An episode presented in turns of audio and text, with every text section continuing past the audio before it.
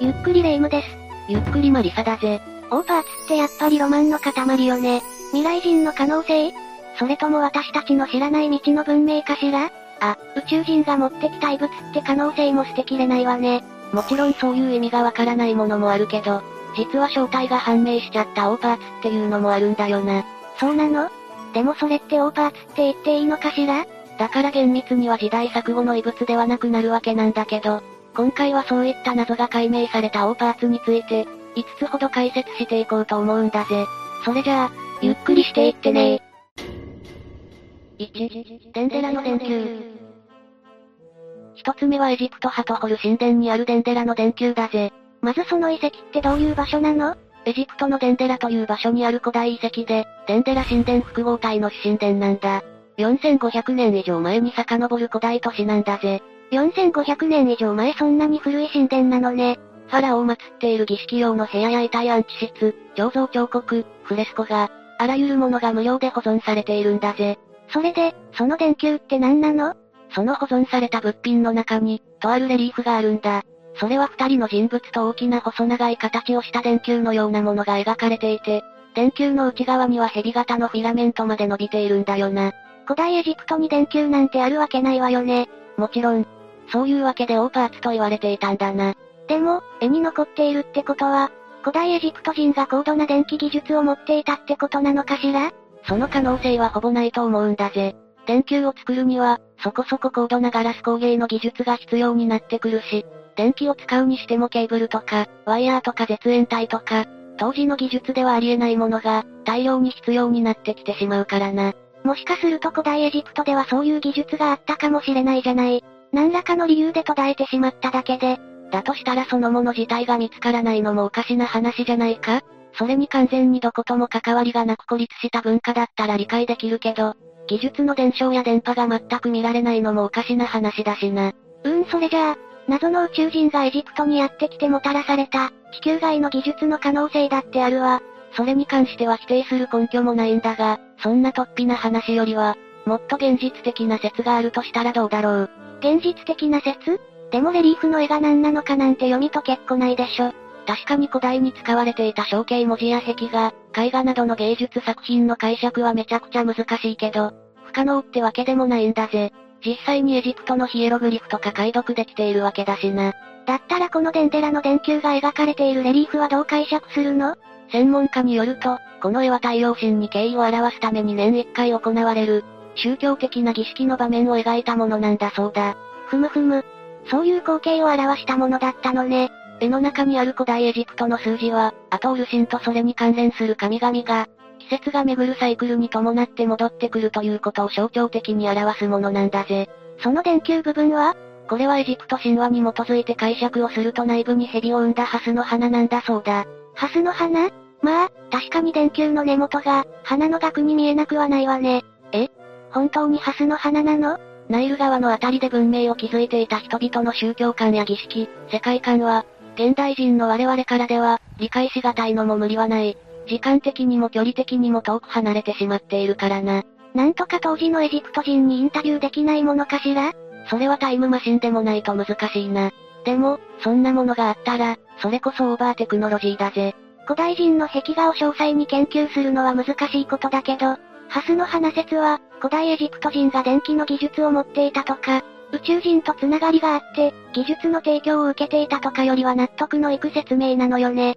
そういったとんでも理論の方が、ロマンがあるし面白いのは否定しないけど、オーパーツの中にはこういう流れで正体が判明しているものがあるってことも、きちんと知っておいてほしいんだぜ。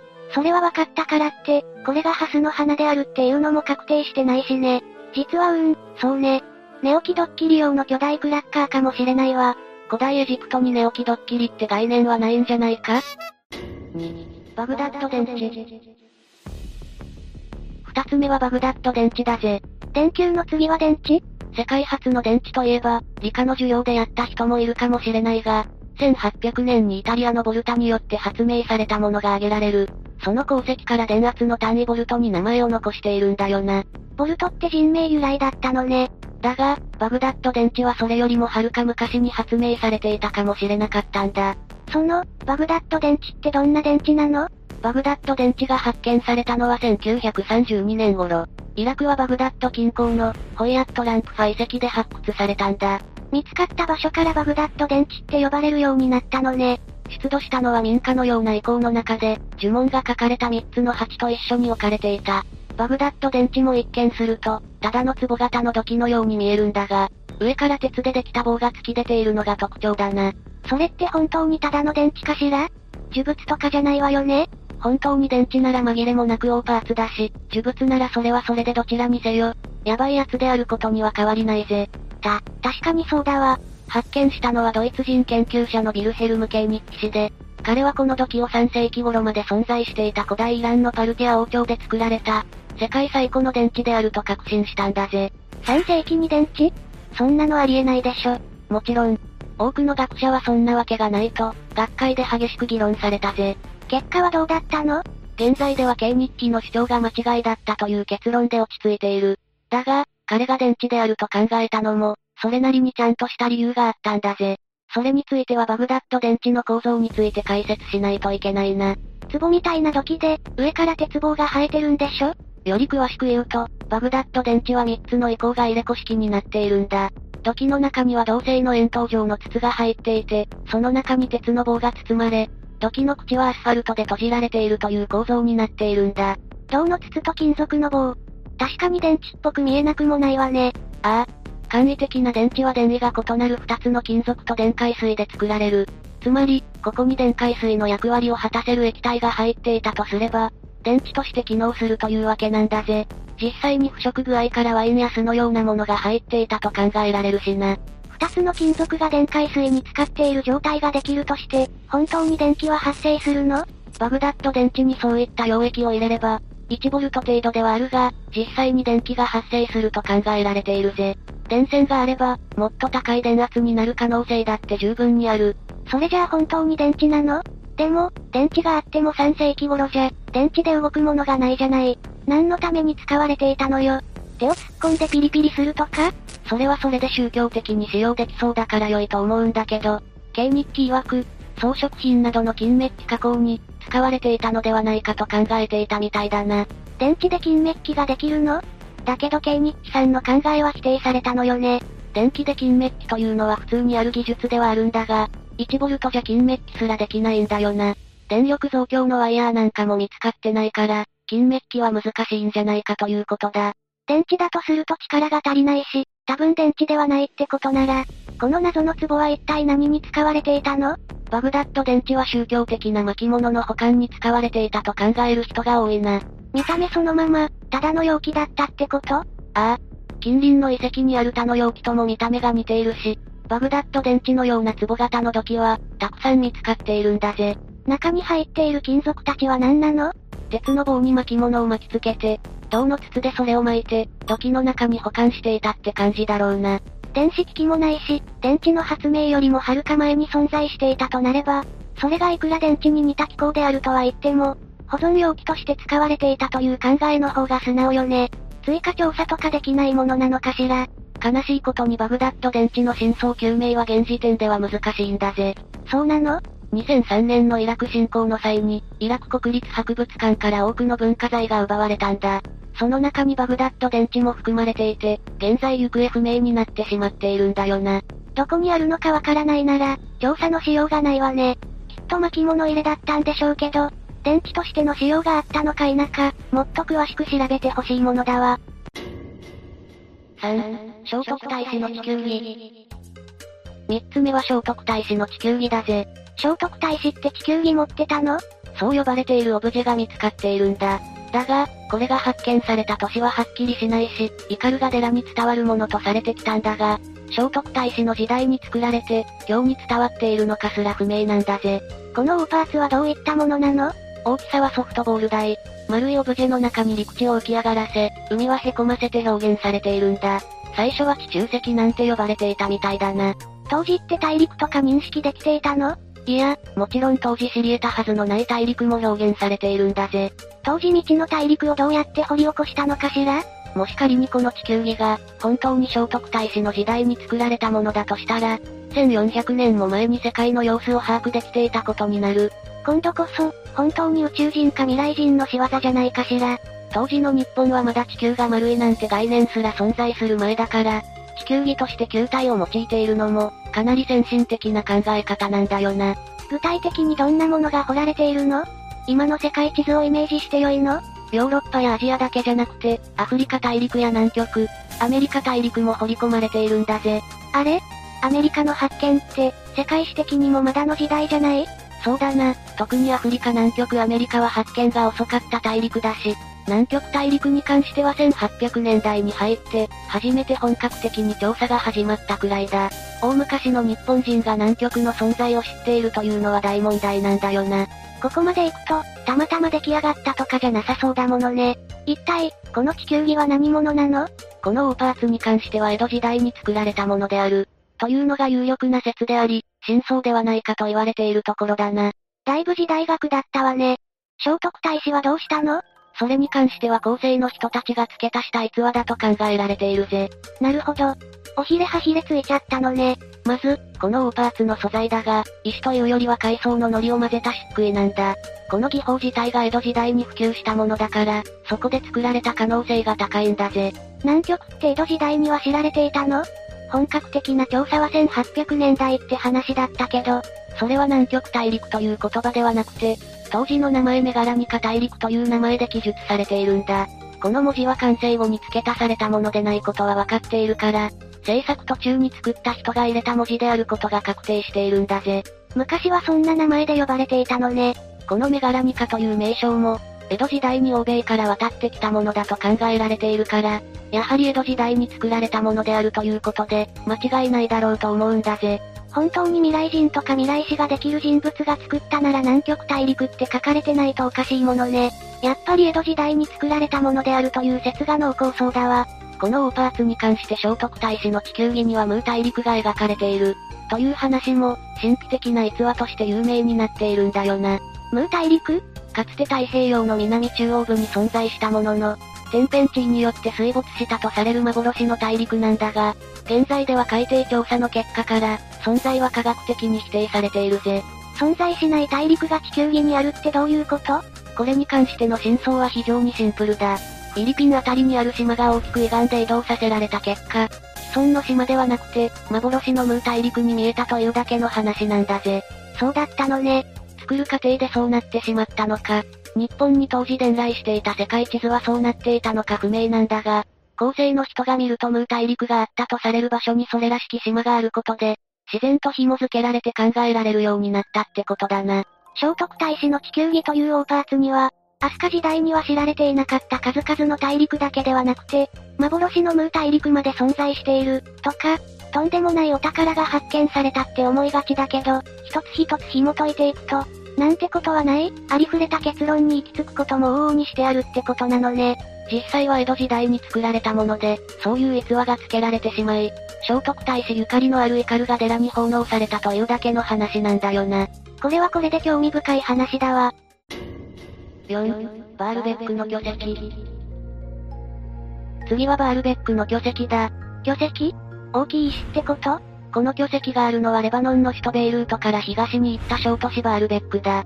ここには世界屈指の巨大神殿複合遺跡があり、そこから少し離れたところに、巨大な切り出された石南方の石が存在しているんだ。切り出して遺跡の近くに置かれているってことは、移動させてきたってこと？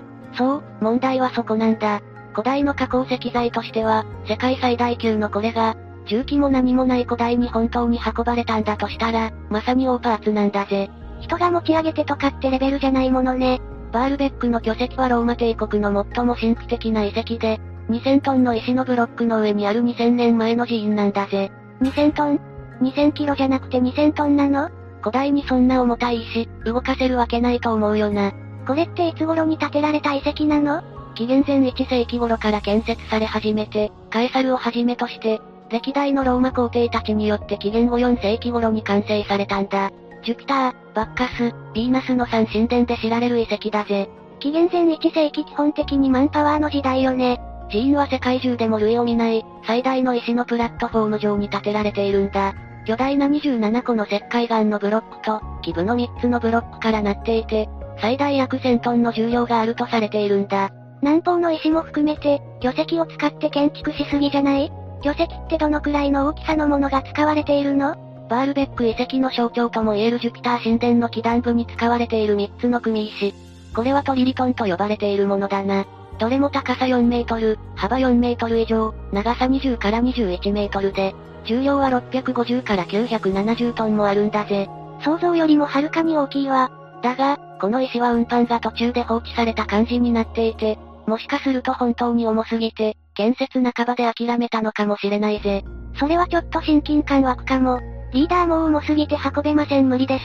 的なやりとりがあったかもしれないのね。現地の伝説では、セム族が神殿を作っていた時に、身長が倍はあろうかという、巨人が手伝ってくれたという伝説も残っているし、それくらいしないと運搬できないものであったことは間違いないんだよな。南方の石は建設には使われていない世界最大の切り石、それが南方の石なんだぜ。石切り場にあるから大掛かりな運搬はされていないけど、それを切り出したってことは、多少なりとも動かされたはずなんだよな。南方の石って2000トンあるやつよね。ああ、そうだぜ。長さは約21メートル、高さ4.2メートル、幅4.8メートル、重さは推定2000トンだ。推定？計測不可能だからな。本当にそんな巨石、どうやって動かしたの？現在では700トンくらいの運搬がいいところだとされているんだが、とりあえず、現代の体で一旦話を続けるな。ええ世界最大レベルのクレーンでは、最大で7500トンもの重量を持ち上げられるんだ。高さが170メートルで3450馬力も出るんだぜ。いやいや、それは現代の重機の話でしょ？今回は2000トンを動かせるかって話だよな。実はサラブレッドが全力で加速していると数十馬力、人間も全力100メートル走では、1馬力ほどの力が出ると言われているんだぜ。え？まさか、つまり、何百人、何千人の人が、タイミングを合わせてちょっとずつ引けば、全く持って動かないというほどの重さでもないんだよな。石は大きいからいくらでも力のかけようはあると思うけど、こればっかりは現実味の薄い話よね。正直、実際に実験してみたいところだわ。ロシアのエカチェリーナ2世が寄贈した聖堂の騎士の土台の1350トンの巨石を、人力で3年がかりで6キロ動かしたという記録があるから、1000から2000トンの重量物を動かしたという実例は一応あるんだぜ。そうだったのね。ちなみに、神殿の基礎になっている巨石は移動されたけど、南方の石は動かされた形跡がないんだよな。つまり実質移動させたのは1000トン弱の巨石までだったという可能性も高い。それならまだ動かせそうと思ってしまうのが恐ろしいわ。謎の巨石も動かしていないか、実は人力で意外と動かせてしまうってなると、不思議なオーパーツから、一気に古代の人々の努力の証に見えてくるわね。5、恐竜土偶。最後は恐竜土偶だぜ。恐竜の土偶？でも、人間と恐竜って共存してないわよねどういうこと？これが見つかったのは1945年7月のこと。首都メキシコシティから北西に200キロほど行ったところにある小さな町アカンバロに住む、ドイツ人実業家のワルデマール氏が、町外れの山麓で奇妙な土偶を発見したんだ。奇妙な土偶？彼は現地の農民を雇って多くの土偶を掘り返した。7年に及ぶ収集の結果、恐竜のような生物や人間を食べる恐竜、恐竜に乗る人間、シュメール人、髭を蓄えた白人など、あらゆる造形の土偶を3万2000個も発掘したんだぜ。いやいや、そのラインナップはありえないわ。シュメール人が出てきて急に怪しくなったし、恐竜に乗る人間は完全に誰かの創作物でしょう？この発見は地元の考古学者チャールズ氏によってあっさりと否定されたんだ。地元住民らによる捏造であると断定されたんだぜ。そうじゃないと逆に恐ろしいわ。土偶の中にはティラノサウルスのような恐竜がゴジラみたいに直立していたり、古生物学の研究で覆されたような、古い恐竜観に基づいたものや、誰かが創作したとしか思えないものも多数存在していたんだぜ。偽物だって前提だけど、3万点もあったら普通に楽しく見られそうよね。それはないでしょって突っ込みながら見たいわ。それからチャールズ氏は土偶の隙間に汚れが詰まっていないことや、一部は壊れてはいるものの欠品もなく、表面の摩耗がないことを示し、住民らが自分たちでこれを作って、ワルデマールに売っていたことを突き止めたんだぜ。なんだ。1から10まで捏造だったのね。だが、そこでワルデマールに救いの手が差し伸べられるんだ。救いの手？友人の地質学者が土偶のサンプルを持ち帰って調査をしてくれたんだ。すると放射性炭素年代測定で紀元前4000年から、紀元前1000年頃のものであると結論が出たんだぜ。恐竜はいない時代かもしれないけど、ちゃんと古代人の制作物だったってこと？さらに翌年、熱ルミネッセンス法という測定方法では、紀元前2500年の前後250年という矛盾しない結果が出たんだ。これはすごいんじゃない？一般的には信憑性に欠けると言われているし、これらの年代測定は制作された年代ではなくて材料の年代を特定するものだから、古い地層の土を使って作られると、こういった結果が出る可能性もあるんだよな。否定派は否定派でそういう主張をしているのね。個人的には全くもって可能性はゼロではないと思うんだぜ。そうなの？アカンバロに住んでいた先住民は中央アメリカで最も古い文化の一つを形成していたんだ。その起源は紀元前2200年から紀元前800年と言われている。年代的には割と近いんじゃない？それに貴重かつ奇妙なフォルムの陶器が発見されていることから、恐竜土偶もその系譜で生まれたものなのかもしれないぜ。なるほどね。それに1から10まで嘘というわけじゃなくて、3万点もあるんだったら、住民が作ったものもあれば本当に発掘されているものもあるかもしれないわよね。嘘の中に真実を混ぜてしまうと、どれが本当でどれが嘘かわからなくなるもんな。それにワルデマールさんが発見した最初の一つくらいは本物かもしれないわ。そういえば、興味深い形の土偶も多いということで見に行ってみたいと思う人も、結構いると思うんだぜ。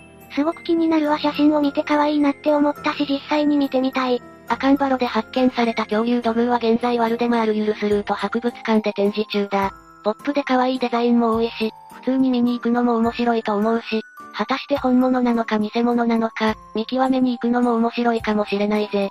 ここで鋭い指摘をすれば、世紀の大発見をした人物になれるかもしれないわね。およそ偽物だと思われていることでも、何か新しい発見があるかもしれないっていう、謎めいた存在感がオーパーツの魅力でもあるわよね。さて、今回は謎が解明されたオーパーツということで解説してきたな。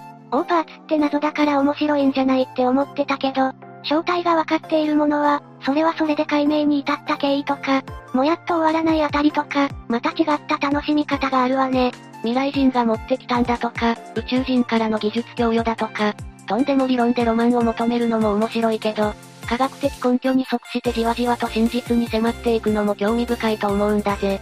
となると、今度はやっぱりガチのオーパーツの謎解明に着手したくなるわよね。